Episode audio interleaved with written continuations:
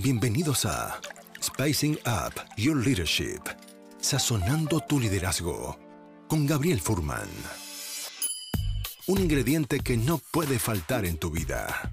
Una instancia de aprendizaje, autoconocimiento y reflexión para transformar tu liderazgo empresarial, tu propia maestría personal, tu autoconfianza y tu forma de comunicar. En este espacio aprenderemos herramientas de innovación personal que puedes llevar a la práctica de forma inmediata en tu vida profesional y personal. Te invitamos a este delicioso y aromático viaje de inspiración para la acción, donde podrás saborear hoy lo que lograrás ser mañana. Los ingredientes ya los tienes. Ahora llegó el momento de descubrirlos y pasar a la acción. La mesa está servida. Sean bienvenidos. Muy buenos días o muy buenas tardes, eh, dependiendo de, de, dónde estás escuchando este nuevo episodio de este podcast que se llama Sazonando tu liderazgo, que es un podcast orientado a entregar reflexiones pragmáticas acerca de liderazgo, comunicación, trabajo en equipo y desarrollo personal. Eh, los quiero invitar a aquellos que están, eh, que quieran participar, porque estamos grabando este episodio vía live, o sea, live vía LinkedIn, Facebook y YouTube. Y por lo tanto, los quiero invitar a todos aquellos que se están conectando a que puedan participar durante esta conversación. En este episodio tengo el, lujo y el, honor de poder contar con eh, una argentina, pero que está viviendo en Barcelona. Su nombre es Ingrid Astis y mm, quiero mm, invitar a todos aquellos que, que estén escuchando el live, que pueden participar con sus comentarios, preguntas o saludos vía el eh, chat. De esa forma hacemos la conversación con Ingrid también eh, un poquito más dinámica y participativa, donde otras personas también pueden incorporar sus preguntas o comentarios. Yo a veces efectivamente hay gente que me ha preguntado, ¿por qué se mueven tanto tus ojos a veces, Gabriel? Me preguntan. y la respuesta es que eh, a veces puedo poner los ojos en la cámara, como lo estoy haciendo ahora, pero a veces voy a, hacia el costado porque llegó algún mensaje o también porque estoy mirando también a mi invitada. Así que voy a moverme un poco, pero todo es para poder crear un ambiente de aprendizaje que sea lo más beneficioso para ti. Quiero también eh, recordarles que todas las grabaciones de este podcast, bueno, las puedes encontrar en formato solo audio en cualquier lugar donde tú escuchas podcast, ya sea en Spotify, en Apple Podcast o en cualquier otra plataforma. Y ahí encontrarás entonces el formato audio de todos estos episodios que ya llevamos más de 62, 63 episodios, donde cada semana sale un episodio nuevo.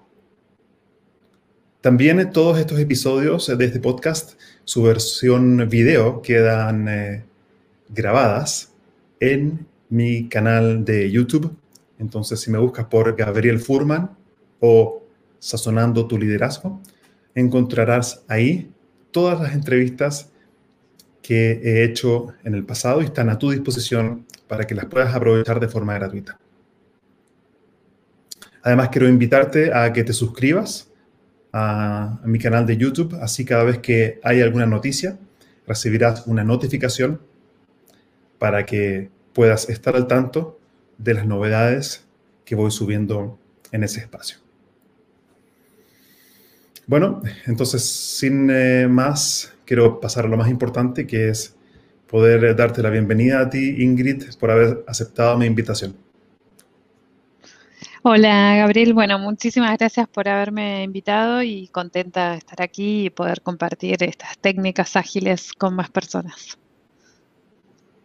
Muchas gracias por estar aquí, y por aceptar eh, mi invitación.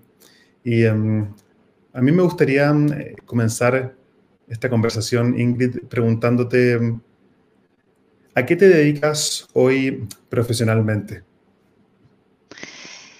Bueno, me dedico a varias cosas distintas, pero voy a poner foco en un rol que para que, para que lo conozcan quienes no, han escuchado nunca de, agilidad, digamos, hay un rol que es Agile Coach. Eh, hay, hay, muchas personas que quizás conocen el coaching ontológico u otras escuelas de, coaching. Y, y, el Agile Coach es más acompañar a equipos, es mucho coaching de equipos y también a veces de líderes a... Eh, eh, a que logren sus objetivos adoptando prácticas ágiles, ¿no? distintas técnicas de, agilidad. Esa es una de, las cosas que, hago y me gusta darle un, toque, no solo quedarme con la parte de las prácticas, sino también ir a la parte de de conciencia, digamos, y de cultura y de valores y de cómo hacemos las cosas y por qué hacemos lo que hacemos. Esa es una, una, parte como un agregado mío más personal, pero, pero la base hay, hay muchas personas que, que, están teniendo este rol de Agile Coach. Mm. Eh, quiero muy pronto preguntarte exactamente qué es una metodología ágil, pero aún no quiero hacer esa pregunta porque quiero hacer otra antes. Bien, adelante. me, gustaría conocerte un poco más a ti también. Eh, ¿cómo, ¿Cómo una argentina, eh, en resumen, me imagino que la historia puede ser muy larga, cómo una argentina como tú termina en, en, Europa, en, Barcelona? Bueno, eh, a ver, a ver la, la, respuesta fácil, digamos, es que Barcelona es preciosa y que me encanta la ciudad y que adoro vivir acá y la verdad que lo, lo disfruto, es una ciudad que me, ha enamorado hace mucho tiempo y, creo que fue mucho Barcelona, digamos, no, no sería lo mismo si estuviese en una ciudad de clima frío, por ejemplo, que me costaría adaptarme. Em, y, entonces tengo como una conexión muy especial con, Barcelona. Y, también, o sea, hay, distintos disparadores, pero otro también fue que tenía ganas de tener un desafío distinto y hacer otras cosas, como que en un momento en Argentina, eh, mi último año, yo sentí como que estaba en un techo de cristal, ¿no? Que tenía un techo y no era una organización, porque yo como, como independiente no es que ese techo de cristal de algunas organizaciones a donde las mujeres no ascienden, ¿no? O, y que no se sabe por qué algunas personas no ascienden y no hay un, como un techo invisible que nadie sabe qué pasa y que no pueden seguir creciendo, ¿no? Era un techo de cristal eh, distinto, pero que yo como transparente, como que me sentía en un, en un tope y no estaba identificando cuáles eran mis creencias o mis comportamientos que me estaban generando ese tope, ¿no? Como las ganas de crecer, pero no tener. Y las cosas que yo me había puesto como objetivo las había logrado, que habían sido varias, ¿no? Estaba como muy muy satisfecha y muy feliz por un lado, y por otro lado decir, bueno, ¿y ahora qué más? ¿no? Porque dentro de, mi ámbito y de lo que yo había proyectado ya había logrado y no se me ocurría otra cosa.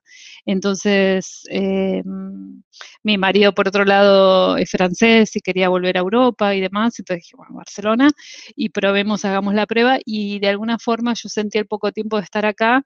Me acuerdo una noche que tuve un sueño maravilloso y un poco fuerte también, que soñé que estaba en una casa y que se, eh, el techo se rompía por la tormenta, se caía todo, era como muy movilizador, eh, pero al mismo tiempo muy gráfico, que yo sentí un poco que acá se me, se me abrió un mundo de posibilidades, así que estoy muy agradecida también a las posibilidades y las oportunidades que se me han abierto y que yo veo que tengo mucho camino por delante también.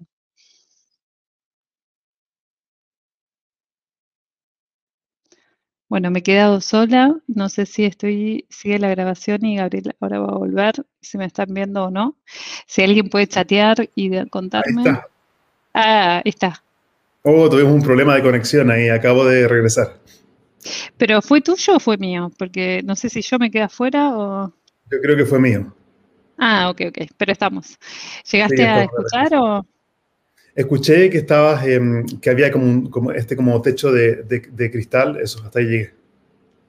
Bueno, conté un poco más, pero no voy a repetir para los demás, pero ahora no siento ese techo, eh, ese techo, estoy contenta, digamos, con las posibilidades que, tengo, como que tengo mucho para aprender, para desarrollar, para hacer, y no pasa por haber cambiado de país, ¿no? No, no es que el que siente, está sintiendo un techo de cristal a donde sea que esté, en la organización que esté o en el país que esté, eh, que necesita cambiar de país o de organización para cambiarlo, ¿no? Pero fue lo que a mí me permitió ver mis creencias limitantes y lo que yo no estaba viendo y con otra gente que se me abrieran otras puertas, ¿no? Salir de como de mis círculos conocidos y mi zona de confort me ayudó, eh, pero bueno, es lo, que, un poco, un poco de la historia, digamos, del cambio.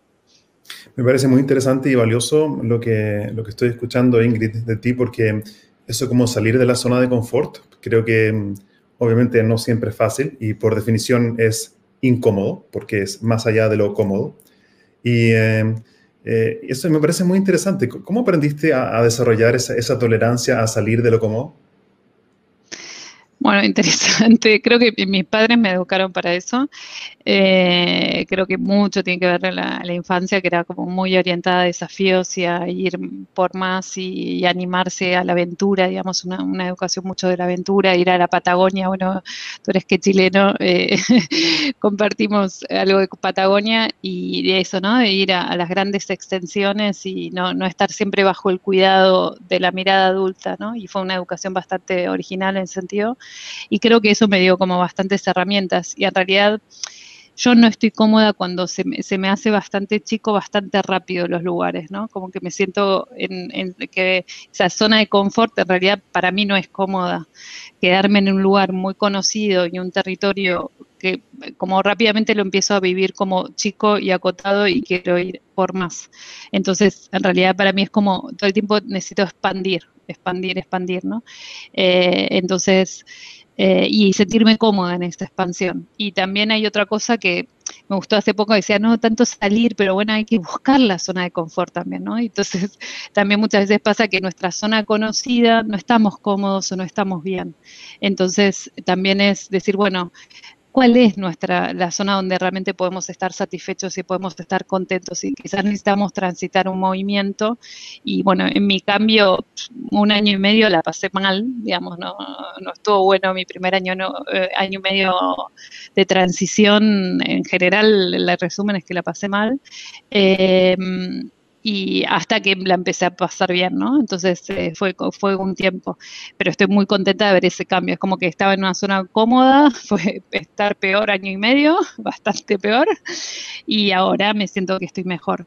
Entonces es sostener un poco eso, ¿no? En el medio hubo un momento que decía, yo me vuelvo, no voy a poder, y esto no, entonces estar en ese, en ese pozo, ese valle, hasta que uno dice, ah, ok, vale, ahora, ahora, ahora tengo un nuevo mapa, tengo nuevas herramientas, tengo otra red de contactos distinta, ¿no? Llegar sin red de contactos para mí fue una de las cosas que, más me costó, eh, que conocía muy poquitos, digamos, eh, y pero cuando ya tenés red y, ves y tenés el mapa ya, ya cambia y estoy, estoy muy contenta. Y además ahora con la pandemia que nos podemos conectar de todos los países, entonces retomo todas mis relaciones de Latinoamérica, estoy feliz también de, de tener esta, esta opción.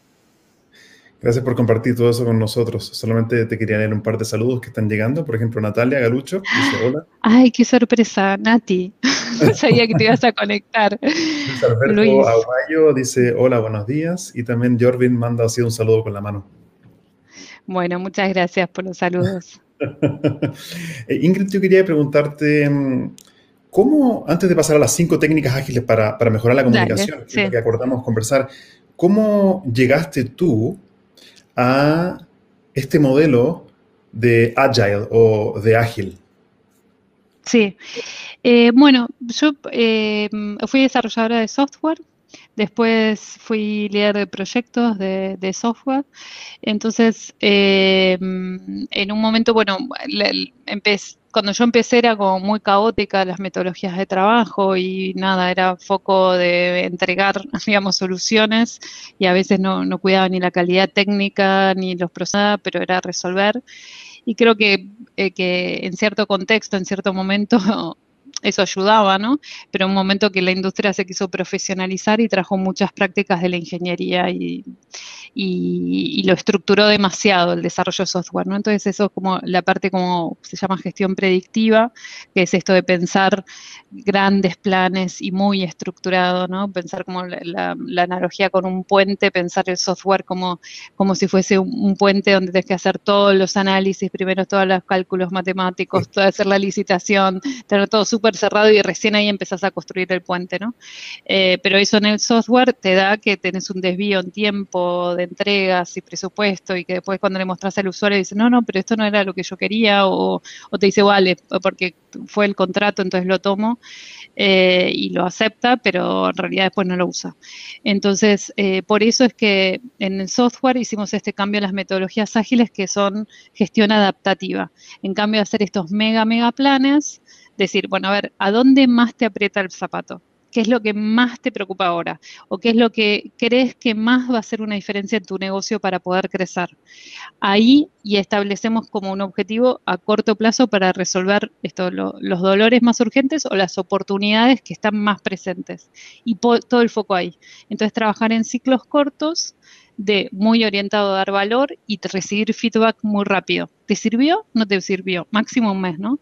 Te sirvió medirlo. Si vos creías que ibas a tener una oportunidad de negocio, bueno, ¿cuáles son tus métricas para ver si tus hipótesis son verdaderas o falsas? Si mm. querés seguir con esta estrategia o no, si quieres ajustar algo de lo que ya venimos o tirar todo y eso sería como pivotear. Eh, entonces, toda esa interacción es lo que en el software primero lo, viví como, cambio y después lo fui llevando a otras, eh, a otras disciplinas y hoy en día, por ejemplo, hay Nato y Golucho que está en la parte de Agile People, también ella viene de recursos humanos, de la gestión tradicional, digamos, de recursos humanos y está adoptando prácticas ágiles en la parte de, que se llama Agile People, ¿no? Entonces, en distintas disciplinas se va haciendo ese cambio de paradigma y de forma de, trabajar, que básicamente es mucho feedback, digamos, ciclos cortos de trabajo, mucho feedback, más creatividad, más valor añadido, más apertura, no quedarse con los procesos ya definidos y ya, bueno, ya está, yo ya lo pensé y esto es así y lo seguimos haciendo de la misma forma. Cuestionarse y mejorar todo el tiempo. Estas son algunas cosas de, la, de la agilidad por las cuales me, gusta y me divierte también estar en esta disciplina porque siempre evoluciona ¿no? y, da muchas posibilidades para, para explorar, investigar, crear, mejorar, aprender de otros. Me parece tan interesante todo lo que me estás contando y te lo agradezco. Y hay una palabra que dijiste al final que es el tema de que te divierte hacer esto. Y creo que el tema de, de, divertirnos al trabajar, por lo menos para mí, es muy importante. Nosotros cuando hacemos programas, por ejemplo, de formación en coaching para gente que viene a formarse con nosotros o cuando vamos a empresas a desarrollar eh, leadership skills o habilidades de comunicación, trabajamos mucho a través de el aprender divirtiéndonos, jugando, enfrentando el soltar el control y no saber exactamente qué va a pasar con una cierta dinámica o alguna estrategia de gamificación. Me gustó mucho que incluiste el tema de divertirme. ¿Cómo te llega eso a ti? Sí, es que me aburro bastante fácil, ¿no? Empezamos la conversación de principio si me siento en la zona confort chiquita y me, me empiezo a aburrir, ¿no? Entonces el divertirme para mí es necesario y eh, lo que bueno es que para mí la agilidad, digamos, a mí lo que me divierte es lo distinto. Entonces, la agilidad, igual el desarrollo de software tiene eso que nunca tenés un día igual al otro en cualquier metodología que uses. Eh, pero la agilidad te permite ser creativo, ¿no? Y a mí la creatividad me, divierte mucho. Eh, y también esto del factor humano y, y ver las diferencias, y cada uno entendemos las cosas diferentes, y cada proyecto es único y cada equipo es único, cada necesidad y explorar las necesidades y entender los problemas también es algo como que es variado. Entonces a mí me divierte todo, toda esa parte. Eh, creo que de alguna forma mencionaste ya varios elementos de qué es la metodología ágil. Ahora, si lo llevamos a una especie como definición simple y concreta, porque, por ejemplo, para mí este es un tema nuevo y soy ignorante del tema y por eso quiero conversar contigo para aprender. Para una persona que, que, está quizás recién escuchando este concepto, ¿cómo lo podrías definir en simple una metodología ágil qué es? Sí, eh, son varias metodologías, también por eso cuesta definirlo, pero sí tienen que ver con, con este tipo de cosas que, que les comenté. Eh, y de metodologías, hay una que es muy conocida que es Scrum, hay otra que es muy conocida que es Kanban, o también tablero visual de tareas. Hay algunos que quizás usan Trello o otras herramientas de ese estilo, que es donde uno, por ejemplo, lo más simple es que tenemos un equipo y compartir todas las tareas en un equipo en un tablero visual y poder hablar sobre cómo vamos a hacer ese, esa gestión de esas tareas, ¿no? Entonces, buscar, hay muchas prácticas, de prácticas muy simples, muy sencillas, hasta prácticas muy avanzadas. Eh, pero a veces simplemente con que el, el, equipo tenga visibilidad de las tareas de todo el equipo, ¿no? En cambio de que cada uno tiene, no sé, el jefe asigna cada uno por separado sus tareas y entre ellos no saben qué está, en qué está el otro eh, y a veces hay duplicidad o a veces uno hace una partecita de algo y el otro la continúa y no saben coordinarse o no llegaron a coordinarse bien. Entonces la agilidad lo que hace es que, esto, que todos lo compartan, todos lo vean, se comuniquen mejor entre ellos, tengan sus reuniones de, avance. Si uno dice que está trabajando con algo que toca del otro, se dan cuenta y se coordinan y pueden hablar. Eh, trabajar de a pares también, ¿no? Entonces ah, son muchas prácticas distintas de alguna tarea que puede ser que uno la sepa resolver muy fácil y el otro eh, quiere aprender a resolverla, entonces la resuelven juntos y ese es el trabajo de a pares. Entonces son distintas técnicas que van ayudando eh, y que cada equipo va, viendo cuáles toma. Y el rol del Agile Coach o del facilitador es muchas veces también observarlos y ver a dónde se traban, ¿no? qué tipo de problemas tienen. Y cuando identificas los problemas, los atascos, le dices, ¿y por qué no probás tal práctica? A ver, probá, probá una semana. Y después a la semana, ¿y cómo le fue con eso? Bien, la verdad nos gustó, la vamos a seguir haciendo. O no, no nos cerró por esto, esto y otro. A ver, y si le damos, a ver qué vuelta le damos, ¿no? Y ahí en el ajuste de la práctica es donde el equipo va avanzando. Tú como trabajas con equipos de alto rendimiento sabes un poco de, lo que estoy hablando. entonces esto complementa técnicas que cada uno con su bagaje, digamos, de, que trae, las puede complementar y, ampliar el set de, herramientas, de técnicas, prácticas, comportamientos que favorecen al equipo, comportamientos que no favorecen y ponerlos en evidencia para que el equipo tenga más conciencia de, qué, le sirve y qué no le sirve. Está buenísimo. De alguna forma, por lo menos la forma en que lo interpreto yo al escucharte, y corrígeme si me equivoco, es como de alguna forma tiene mucho de aprender haciendo, eh, hacer sin mucha preparación y más que nada recibir feedback del resultado e ir mejorando en el camino. Lo estoy entendiendo. Sí, em, eh, sí, está bueno como lo que, lo que escuchaste, porque sí, también hay el, el, teórico, digamos, que se hace todos los cursos, las certificaciones, los libros y demás, que bueno, un poco fue también lo que, que, yo hice en mi primer hora como en rol de Product Owner, que es uno de los roles, el primer feedback que recibí fue, no entendiste nada. del, del Agile Coach de ese momento. Y fue como, ¿en serio? Claro, porque yo había hecho atajos mentales y había hecho mi estructura vieja, había dicho, ah, entonces esto es esto y demás. Y claro, cuando uno hace y recibe el feedback y cuando me explicó, porque en realidad me dice, es que no, llegaste a hacerlo realmente, es esto, ¿no? Entonces, ah, ok, ah, vale, ahora entiendo y ahora lo reescribo. Entonces es feedback tanto del más experimentado que te puede dar la explicación, como también de tus compañeros o de tu cliente. Entonces, eso es que uno continuamente está, aprendiendo y para mí diste la clave de esto, aprender haciendo, ¿no? Que hay gente que quiere aprender tomando cursos o leyendo libros y sin experiencia uno no aprende, ¿no? Entonces tiene que equivocarse, pasar por experiencia, que salga mal una vez, otra vez, otra vez hasta que salga bien. Si uno no hace, no aprende, digamos, ¿no? Entonces, el learning by doing, como dicen, es, fundamental. Y después sí, complementar con, teoría y esto de los Agile Coach ayudan un poco para que uno no tenga que tragarse todos los libros, sino que simplemente te dice, bueno, ahora te vendría bien esta teoría o esta técnica o esto, ¿no? Em, para facilitar un poco ese proceso de aprendizaje y además que no todos tienen que saber todas las técnicas, ¿no? Entonces a cada uno le servirá algunas y otras no. Me encanta lo que estás diciendo y y también lo conecto con experiencias personales mías. Por ejemplo, Eh, yo, además de mi trabajo profesional, eh, soy un amante del jazz, soy baterista de jazz. Ah, qué lindo. Claro, hay muchos que hacen analogías entre el jazz y la ah, agilidad. Así que sí, sí. Sí, tengo un amigo Ricardo Coluso que siempre me lo dice, él sabe de música, yo no, pero siempre me lo menciona. Así que qué bien. porque eh, eh, quizás estamos quizás juntos plantando una semilla, Ingrid, de una nueva metodología de desarrollo organizacional que es quizás es como creatividad y desarrollo organizacional a través de la improvisación musical. Se me acaba de ocurrir, ahí tenemos el nombre para un libro. Sí, mira, mira, Ricardo, sí, después le voy a comentar que salió y le va, le va a entusiasmar seguramente.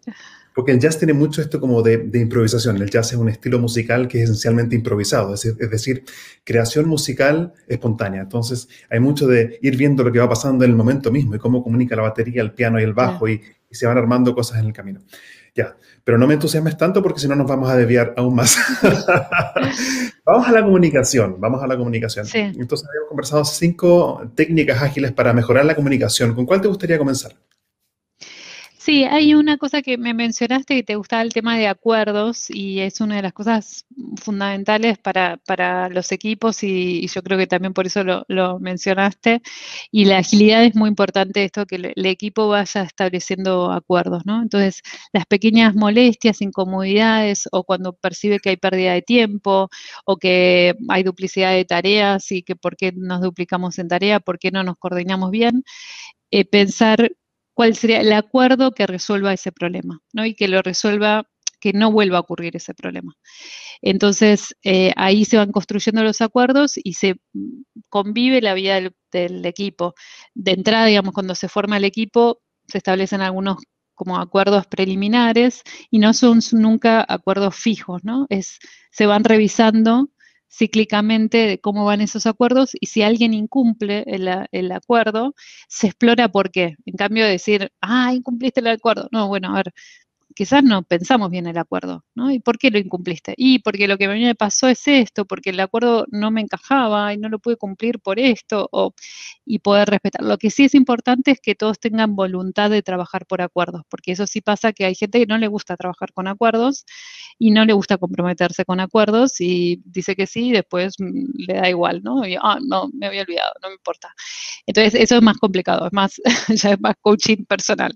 Pero cuando tenés un equipo que quiere quiere trabajar por acuerdos y hay ese, ese mm, acuerdo básico, digamos, de que todos queremos trabajar, esto de ir revisándolos y ajustándoselos, eh, muchas veces los escriben, bueno, ahora estamos muy a remoto, ¿no? Pero también en empresas, muchas empresas tienen cada equipo sus acuerdos escritos al lado, entonces vas pasando y vas mirando los acuerdos de ese equipo, tomas alguna idea, los conoces más, dices, ah, qué interesante esto, y motiva, inspira a otros, a otros equipos, ¿no?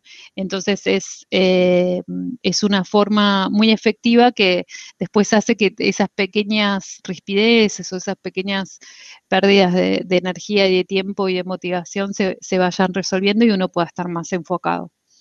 Que antes de pasar a la siguiente técnica o seguir profundizando, quería preguntarte, cuando tú, porque si entendí bien, tú también llevas, eh, o sea, las técnicas agiles que tú manejas, eh, tú las usas como consultora en empresas, tú vas a, trabajar esto como consultor externo, ¿no? Sí, sí, sí. Y, en equipo, digamos, somos varios, sí. Claro, yo tengo una pregunta muy específica para hacerlo súper práctico y concreto. ¿Cómo, ¿Qué herramienta de ejercicio eh, usas tú, por ejemplo, para facilitar la construcción de acuerdos?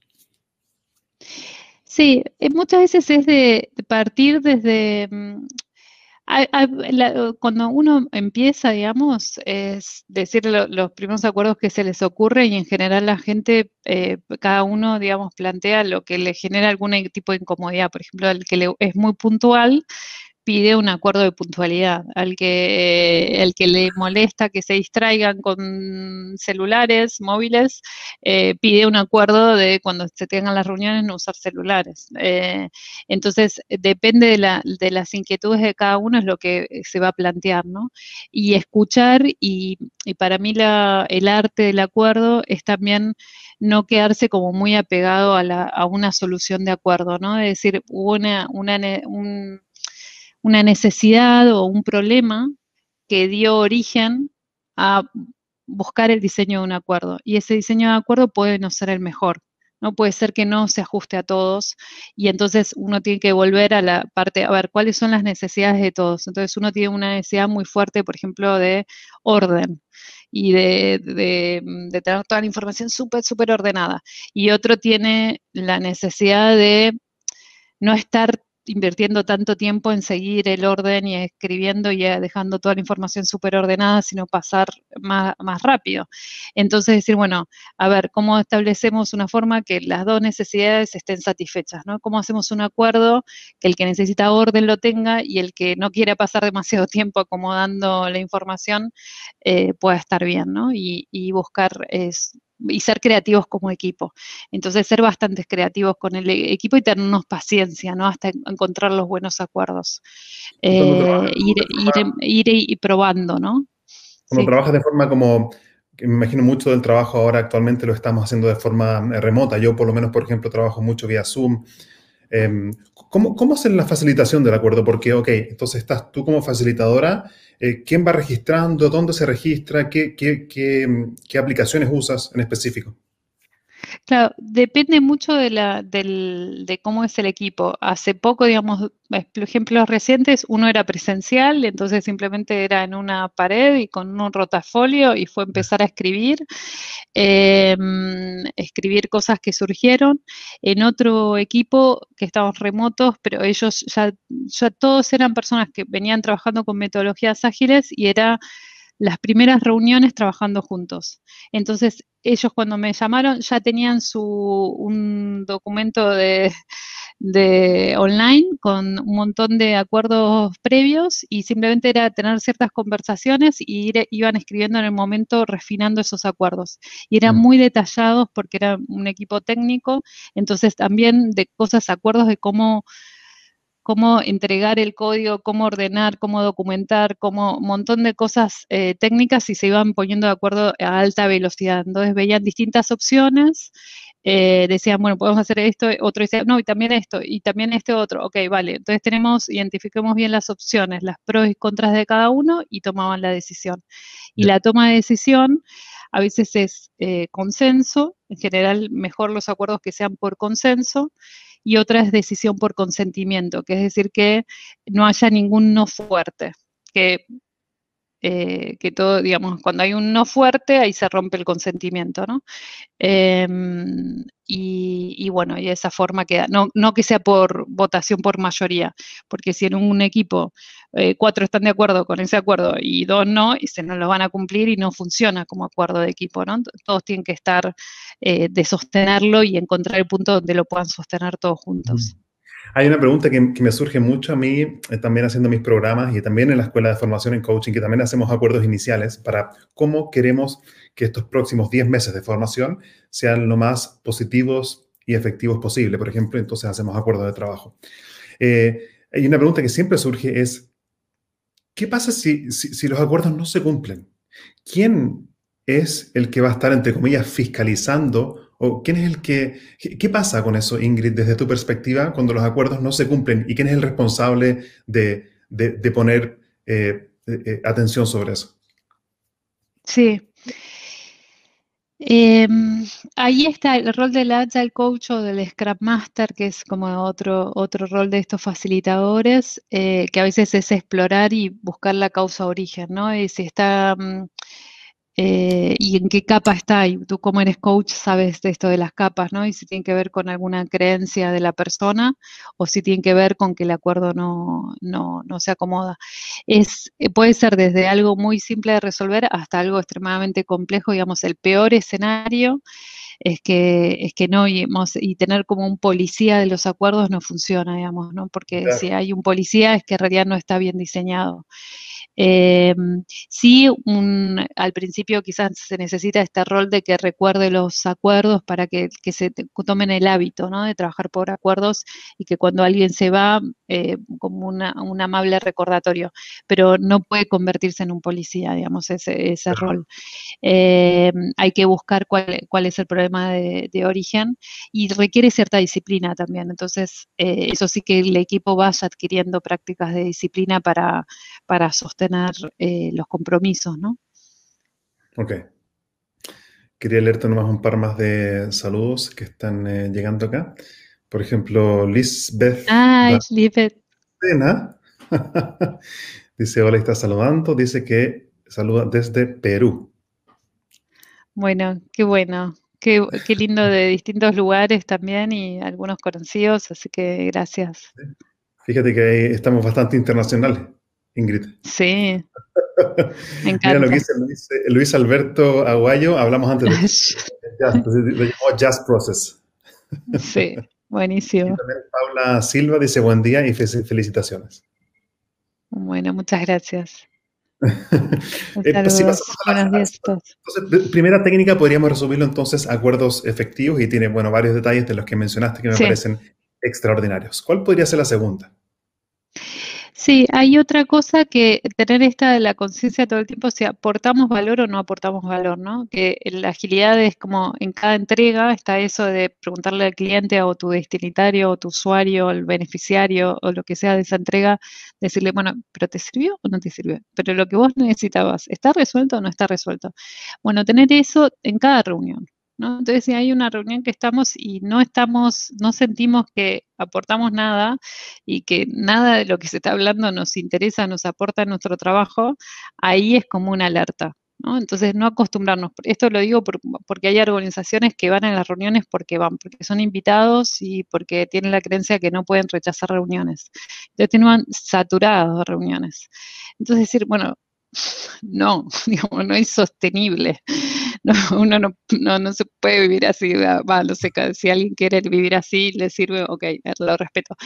Pero, pero mm, en cambio de la agilidad lo que se propone es tener ese chequeo y esa honestidad para poder plantearlo, ¿no? Entonces, si yo hace poco me pasó con que no, era como, no estoy aportando nada, ni tampoco este nivel de detalle me está aportando a mí. Y simplemente pedí que me marcaran como opcional si van a tener ese tipo de reuniones.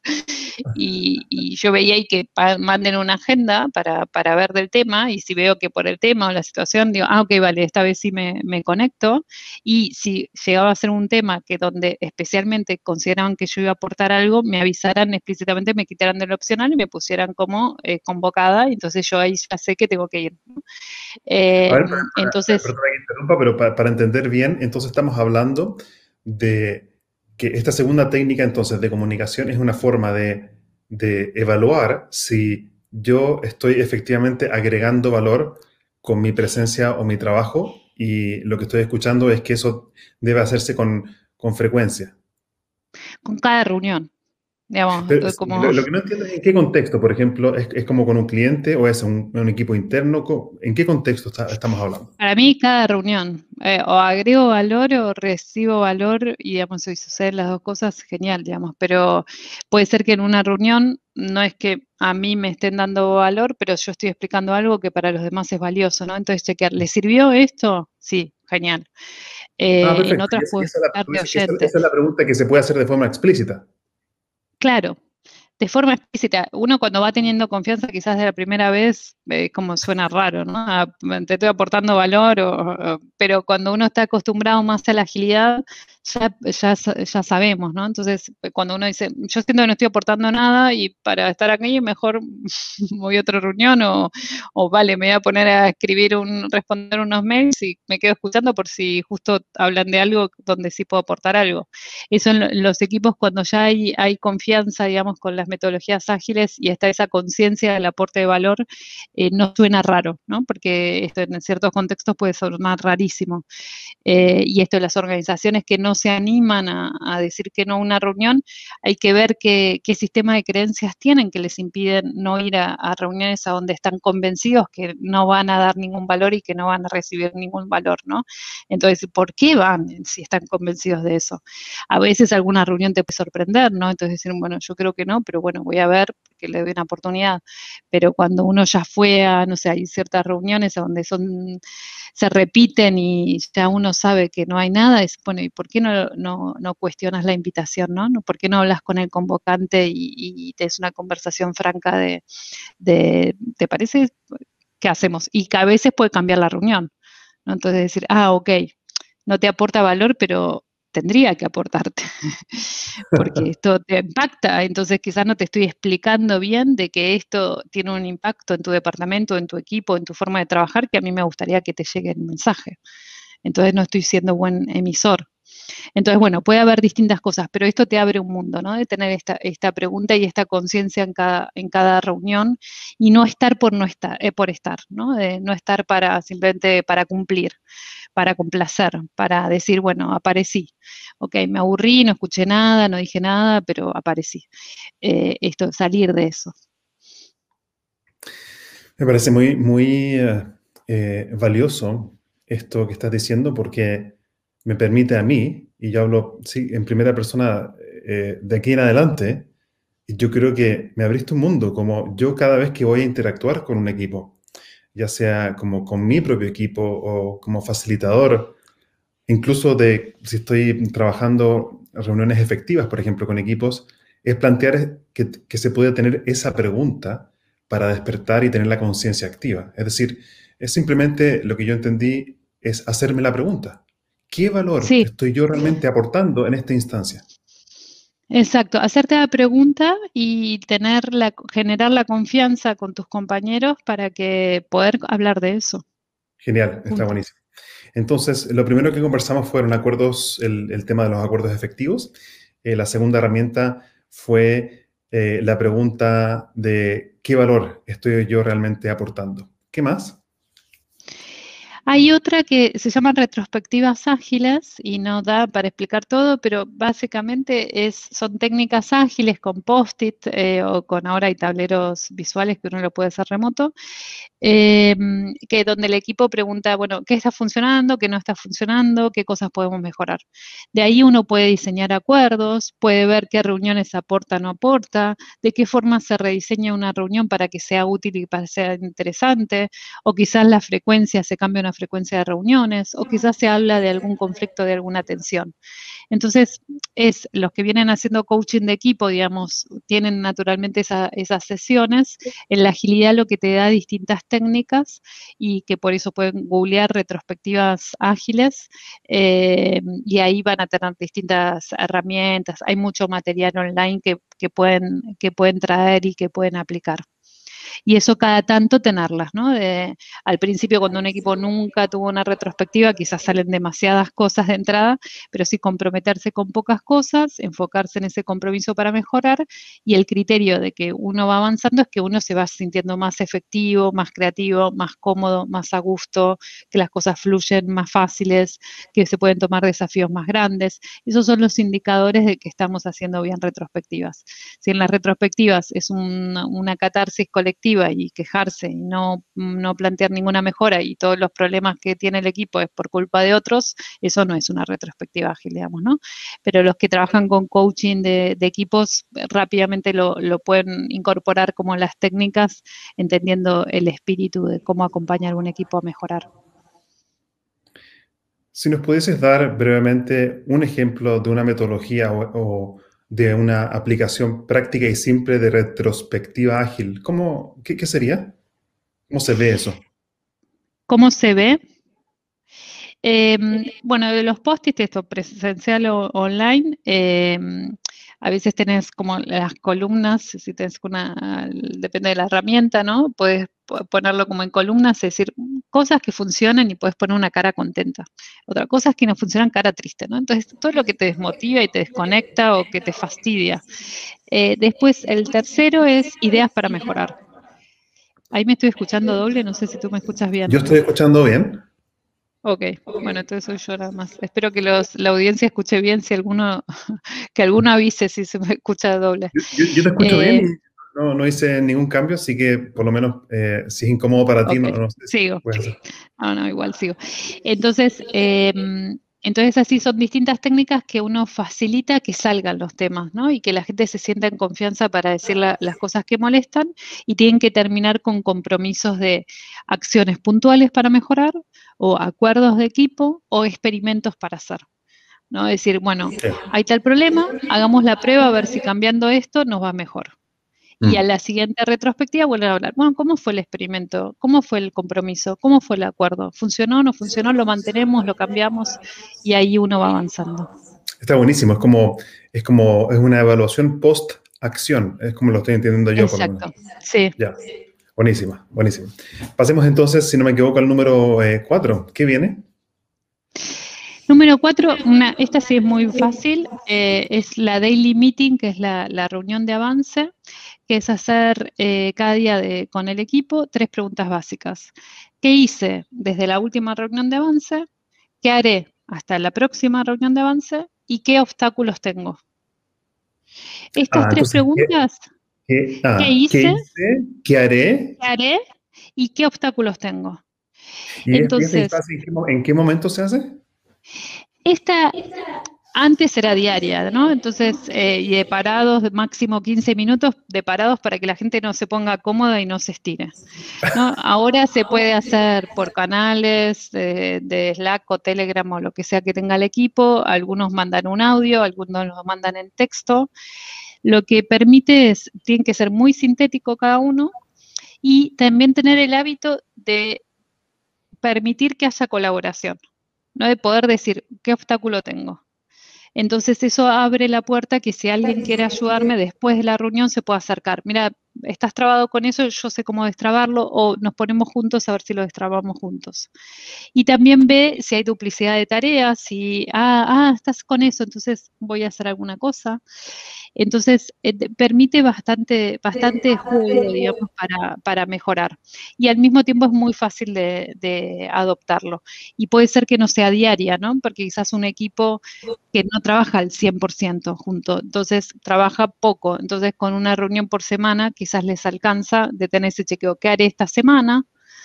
¿no? Eh, ¿Qué hice la semana pasada? ¿Esta semana? ¿Qué obstáculos tengo?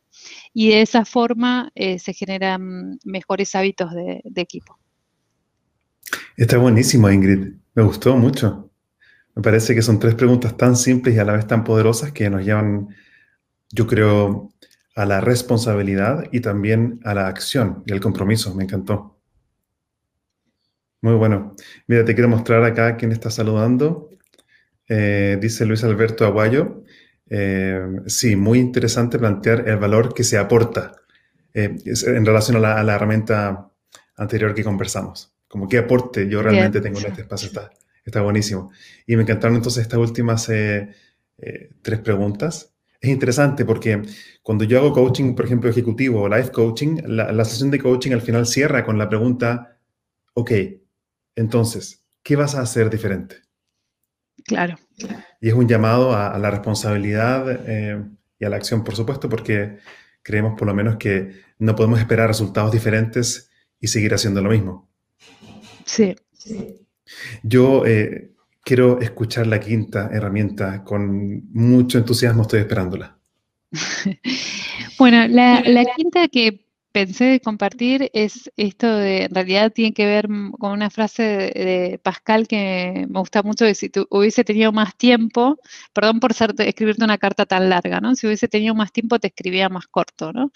Y, es como, es algo que, muchos hemos escuchado y digo, qué importante recordarlo, que la importancia de tomarnos tiempo para hablar más corto, porque si no tenemos un tiempo de reflexión, y no invertimos ese tiempo de reflexión personal y nos tomamos tiempo para decir, bueno, a ver, ¿qué es lo que realmente quiero decir? Esto, ¿no? Y pensar. Y después poder ir a la reunión más rápido y decir, bueno, esto es lo que quiero plantear, esto es lo que quiero comunicarles. Si uno no se toma tiempo de reflexión, las reuniones van a ser muy largas. ¿no? Eh, y nunca nos va a dar la agenda y le vamos a hacer perder tiempo a un montón de gente y demás. Entonces, este, este gesto de Pascal de pedir disculpas, ¿no? Bueno, una vez podemos eh, tener una reunión larga porque, ok, no, no, lo pensé antes y bueno, estamos pensando juntos y se hizo larga. Pero si siempre vamos a las reuniones sin preparación, la agenda nos va a explotar, ¿no? Y vamos a hacer que le explote la agenda a los demás. Y hay organizaciones que, que no se toman ese tiempo de reflexión de cada uno para ir a, las reuniones bien preparados. Eh, y después colapsan de, reuniones. Entonces, tener, esto, ¿no? necesitamos invertir tiempo de de refinar, de depurar, de preparar a veces datos y, llevar toda la información ya lista, o a veces mandar antes de la reunión la información que necesitábamos, que todos sepan y lean y sepan antes de empezar a, la reunión para, para, poder tomar la decisión que necesitábamos, tener un objetivo claro, eh, saber qué queremos resolver en ese tiempo. Bueno, hay, mucho tema de, preparación, digamos, que hace que después las reuniones sean más efectivas y más cortas. necesitamos reuniones más cortas, ¿no? Porque esto de que el online parece muy fácil coordinar reuniones, pero después terminamos saturados de, estar con la computadora. Eh, y eso es lo que un poco es la, propuesta de esto, invertir tiempo en, el diseño. Eh, eh, me, parece muy novedoso y, tan importante eso es como, la forma en que lo estoy entendiendo es como, es reflexionar antes de hablar para así luego hablar menos, más efectivo y ahorrar tiempo. Claro. Yo no, yo a veces soy de hablar muchísimo, ¿no? Alguno que me está escuchando después dice, pero Ingrid, bueno, lo hace. Bueno, ok, a veces lo hago, a veces no, ¿no? No es que siempre lo vamos a hacer.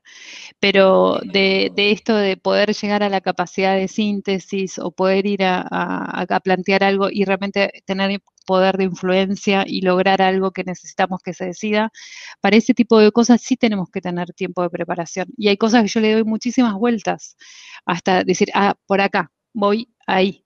Este es el punto, este es lo importante, esta es la prioridad. Es, silencioso, es decir, es, mental. Claro, claro. Y porque hay veces que tenemos que buscar la estrategia correcta, digamos, para, o la táctica, ¿no? De, ir, bueno, por acá, esta es la, próxima movida, para poder ser efectivos. Mm. Em, entonces, em, eso, eso también era otra cosa que quería compartir. Está buenísimo. Y en la práctica, de forma concreta, ¿qué ejercicio le recomendarías a una persona o que quizás tú has facilitado que le sirva a esta persona para, para, para, para sintetizar antes de hablar? ¿Cómo se hace en la práctica? Da para bastante. A ver cómo puedo responder corto eso. Me, refiero quizás como algún ejemplo o algún ejercicio práctico. Sí. Eh, a ver, algo simple de explicar. Eh, no, bueno, quizás a mí lo que me, sirve es eh, tomarme tiempos libres, digamos, ¿no? Y, hacer un repaso de bastante insight y también buscar la empatía en el otro. Entonces, buscar, bueno, qué es lo que realmente es importante para mí y qué es lo que es realmente importante para el otro. ¿Qué, cuál, qué es lo que está realmente en juego? Y, y cuando encuentro ese núcleo, la síntesis es más fácil, por decir, ah, mira, claro, es que eh, tal solución tiene que ver con tal cosa y tal otra, y hacer el mapita y decir, y si hacemos esto, estamos todos contentos, ¿no? Y, ah, eh, y entonces, bueno, mm, no es tan simple lo que digo, pero, pero sí ese de, tomarse ese tiempo, ¿no? Insight y empatía, insight y empatía. Y, conversaciones y chequear, ¿no? Chequear con el otro, no asumir que, ah, yo ya entendí cuál es el tema del otro, ¿no? Y ir, ir probando hasta que uno logra, también la síntesis es eh, entendiendo, conociendo mucho al otro, ¿no? Para decir, ah, claro, esto, esto es lo que al otro le interesa y esto es lo que le voy a decir y solo esto todo lo demás es ruido para el otro.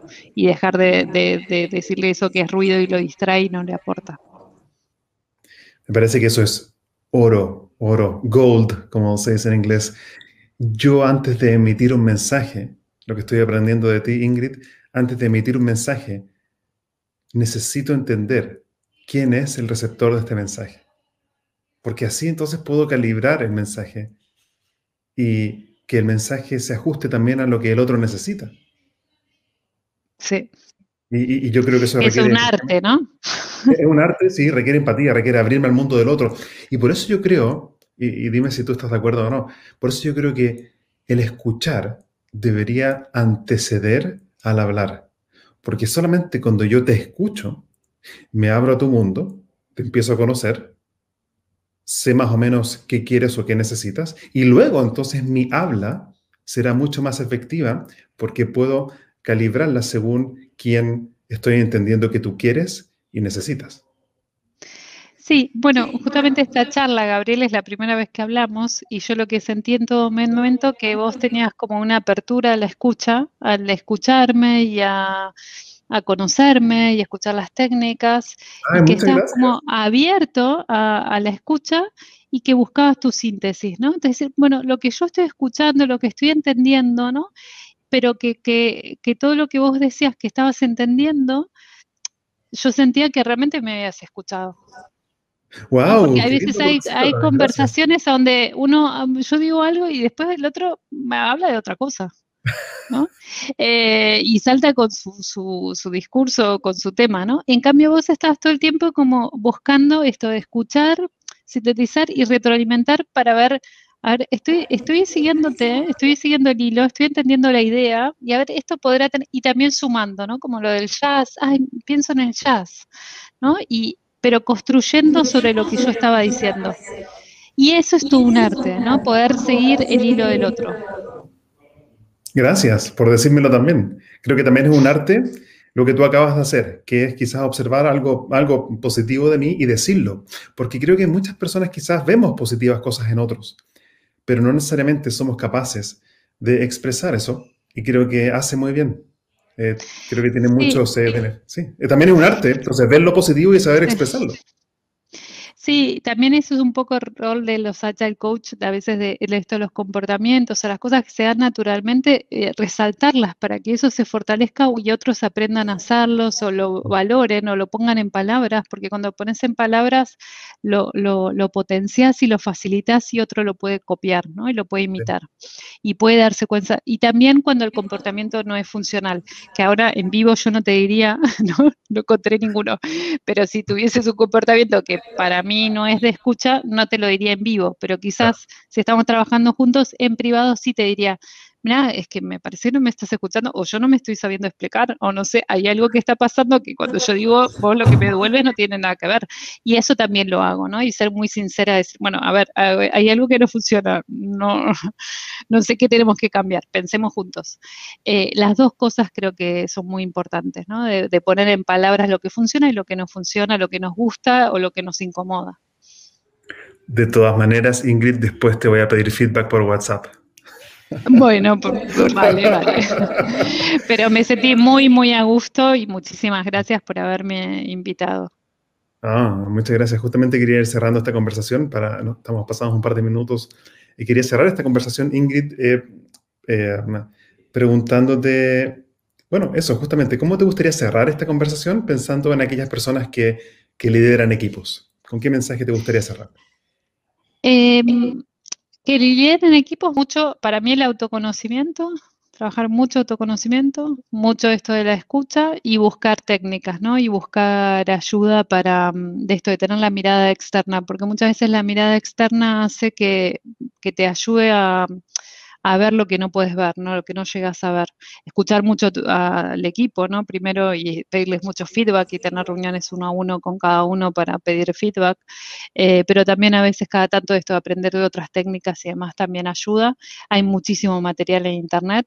Eh, si uno tiene ganas de aprender va encontrando cosas siempre. Eh, pero esto a veces no, no, no perderse en el mundo de afuera, sino también recordar el autoconocimiento y la autoobservación creo que, que nos ayuda el rol de, liderazgo. Está genial.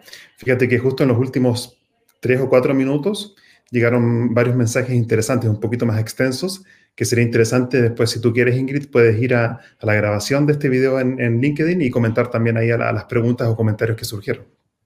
Bueno, perfecto. Seguimos por LinkedIn y también si me quieren contactar por ahí, encantada, eh, encantada de estar en contacto y de algunas de las referencias que nombré, también puedo pasar links por ahí también. Así que, así que bueno. Genial. Y la gente que quizás está escuchando este podcast, que es solamente en formato audio, eh, ¿cómo puede conectar contigo? Sí, el LinkedIn es fácil porque Ingrid Astiz me encuentran. Entonces es Astiz A-S-T-I-Z y ahí con, ese, con esa información ya me encuentran y ahí están, están mis datos, me mandan invitación y, yo siempre acepto. Así que cualquier duda, comentario y demás, eh, lo, pueden, lo podemos hablar directamente por ahí. Ingrid, quiero agradecerte por tu generosidad y también eh, eh, la conversación que tuvimos por WhatsApp antes de iniciar este live, ese tiempo también de, de preparación y también tu buena disposición para conversar conmigo y compartir tu experiencia. Bueno, encantada. Gracias a, ti y también los que se conectaron ahora y después los que, se tomen el tiempo de escuchar. Eh, encantada porque a mí me, esto, me, encanta compartir estas técnicas y con el mayor deseo de que, puedan cada uno tomar alguna cosita y, y mejorar en algo. Genial, Ingrid. Muchas gracias. Bueno, gracias. Que estés bien. Chao. Gracias.